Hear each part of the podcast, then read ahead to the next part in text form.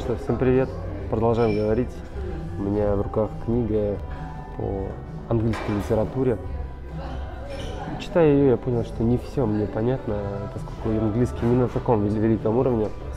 И навеялась тема о языках любви, о том, как общаются мужчина и женщина, как порой бывает непонятно, кто что имел в виду, а что это значит, а что вообще происходит.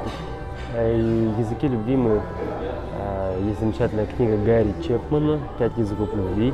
Многие ее кто-то читал, кто-то слышал. И там, в принципе, делится по пяти языкам. Один из них это телесный, когда мы прикасаемся друг к другу, когда обнимаем, держим за руки, поцелуи и интим в том числе. Второй язык любви, э, на котором мы хотим общаться, кто-то из нас хочет общаться. Это язык подарков. Э, кому-то шуба, кому-то яхта, кому-то цветочек. Каждому свое. Третий язык любви – это языки, э, слова, слова любви, когда буквально говорим «я тебя люблю», э, «ты мне очень нужна», «я в тебе нуждаюсь». Это для тех, кто имеет большие уши, кому важно вообще быть, воспринимать аудио, аудиалы так называемые.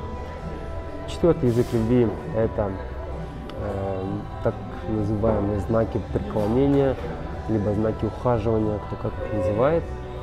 То есть, когда э, это не основное для мужчин, мужчина приходит с работы, уставший, и он видит накрытый стол, он видит красиво сложенную одежду, э, дорогой один тапочки, халат себя ждет, ванну и так далее.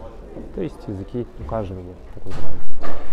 И последний язык я не помню, это вам будет для обсуждения. Напишите его в комментариях, тоже э, Алексей Сухолов упустил. Э, спасибо всем, кто был сегодня. И последнее, что я скажу напос...